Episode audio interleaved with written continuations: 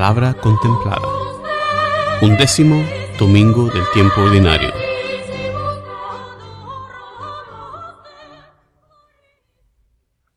Lectura del segundo libro del profeta Samuel.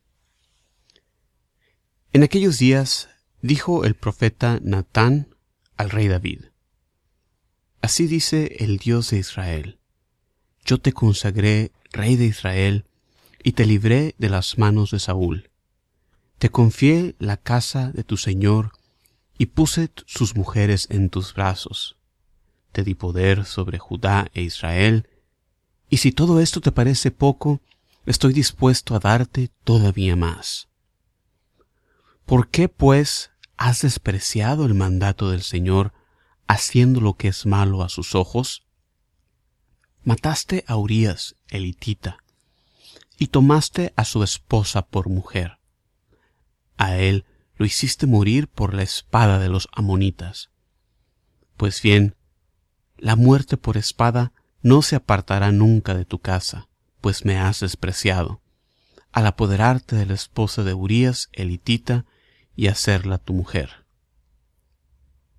David le contestó a Natán, He pecado contra el Señor. Natán respondió, El Señor te perdona tu pecado, no morirás. Palabra de Dios.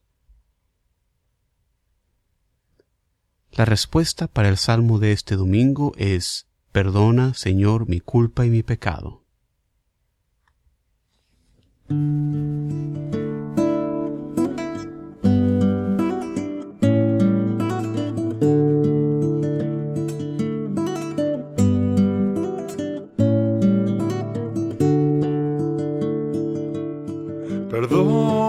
Señor, mi culpa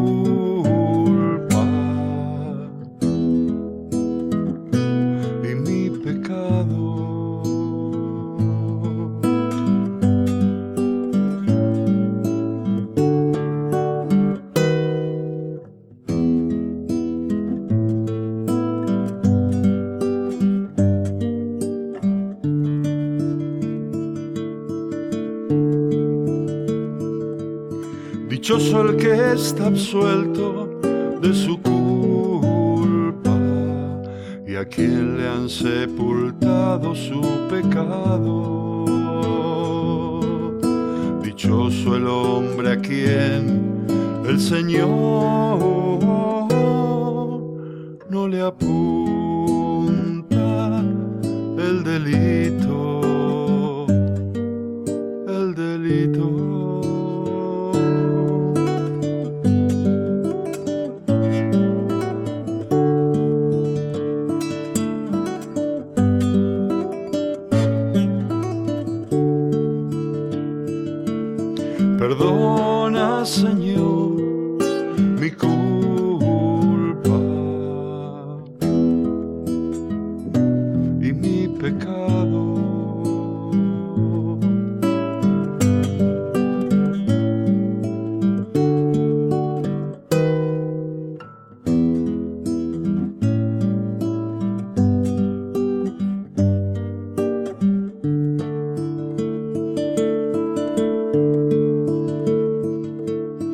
Había pecado, lo reconocí,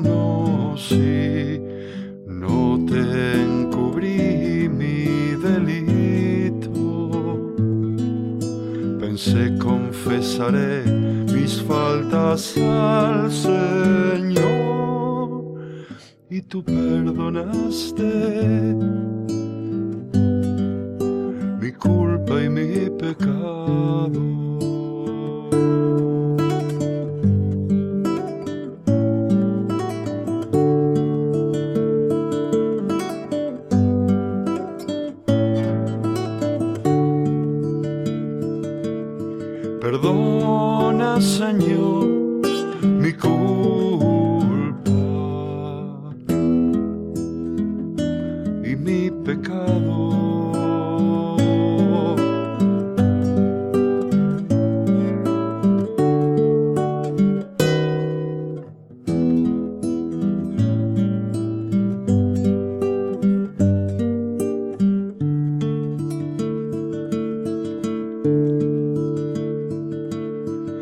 Cuántos son los tormentos del malvado,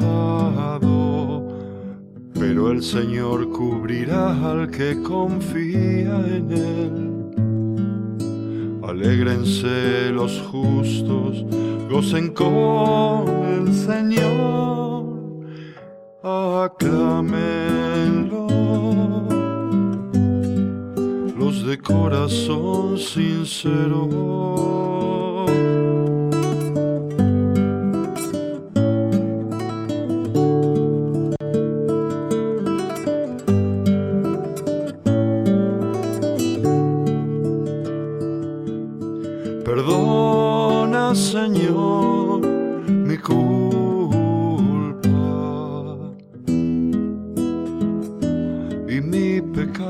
Father.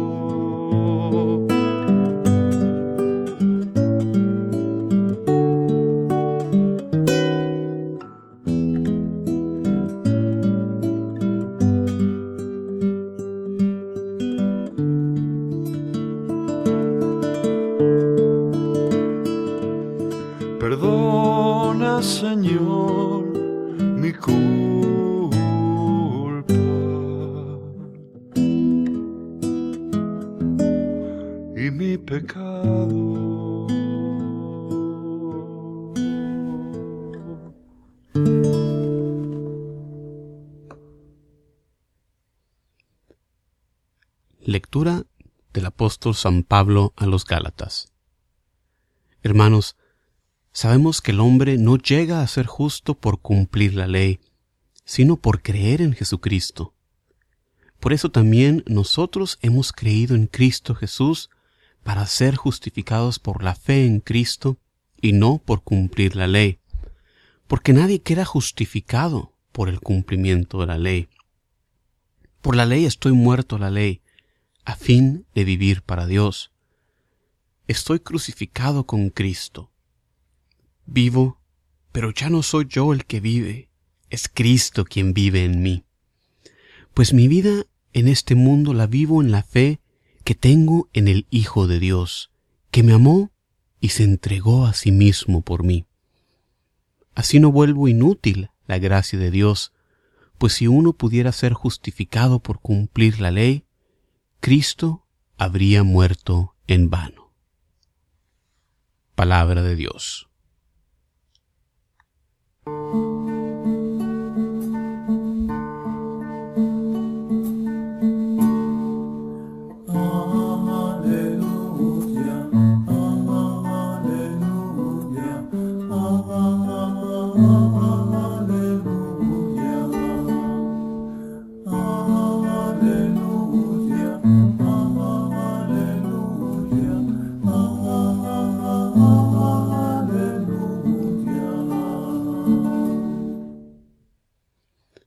Proclamación del Santo Evangelio según San Lucas.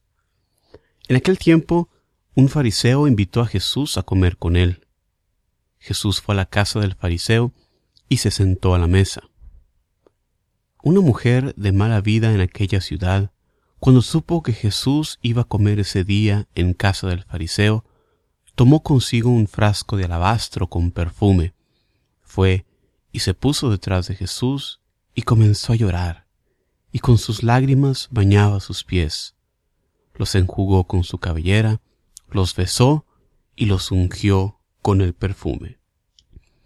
Viendo esto, el fariseo que lo había invitado comenzó a pensar, si este hombre fuera profeta, sabría qué clase de mujer es la que lo está tocando, sabría que es una pecadora. Entonces Jesús le dijo, Simón, tengo algo que decirte. El fariseo contestó, Dímelo, maestro. Él le dijo, Dos hombres le debían dinero a un prestamista. Uno le debía quinientos denarios y el otro cincuenta. Como no tenían con qué pagarle, les perdonó la deuda a los dos. ¿Cuál de ellos lo amará más? Simón le respondió, supongo que aquel a quien le perdonó más. Entonces Jesús le dijo, Has juzgado bien. Luego, señalando a la mujer, dijo a Simón, ¿Ves a esta mujer? Entré en tu casa y tú no me ofreciste agua para los pies, mientras que ella me los ha bañado con sus lágrimas y me los ha enjugado con sus cabellos. Tú no me diste el beso de saludo. Ella, en cambio, desde que entró no ha dejado de besar mis pies. Tú no ungiste con aceite mi cabeza. Ella, en cambio, me ha ungido los pies con perfume. Por lo cual yo te digo, sus pecados, que son muchos, le han quedado perdonados porque ha amado mucho. En cambio, al que poco se le perdona, poco ama. Luego le dijo a la mujer, tus pecados te han quedado perdonados. Los invitados empezaron a preguntarse a sí mismo, ¿quién es este que hasta los pecados perdona? Jesús le dijo a la mujer, tu fe te ha salvado, vete en paz. Después de esto Jesús comenzó a recorrer ciudades y poblados, predicando la buena nueva del reino de Dios. Lo acompañaban los doce y algunas mujeres que habían sido libradas de espíritus malignos y curadas de varias enfermedades.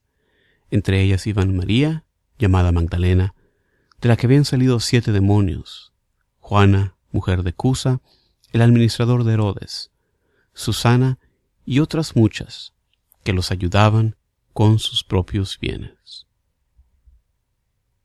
Palabra del Señor.